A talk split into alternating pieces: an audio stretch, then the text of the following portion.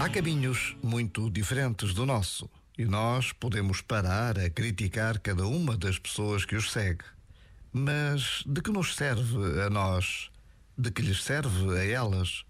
De facto, podem os caminhos ser muito diferentes e muito iguais no seu valor.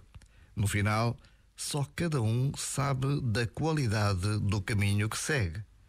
A cada um cabe verificar se está inteiro a dar bom fruto.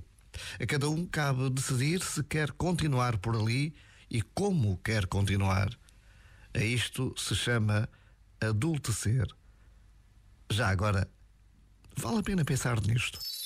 Este momento está disponível em podcast no site e na app.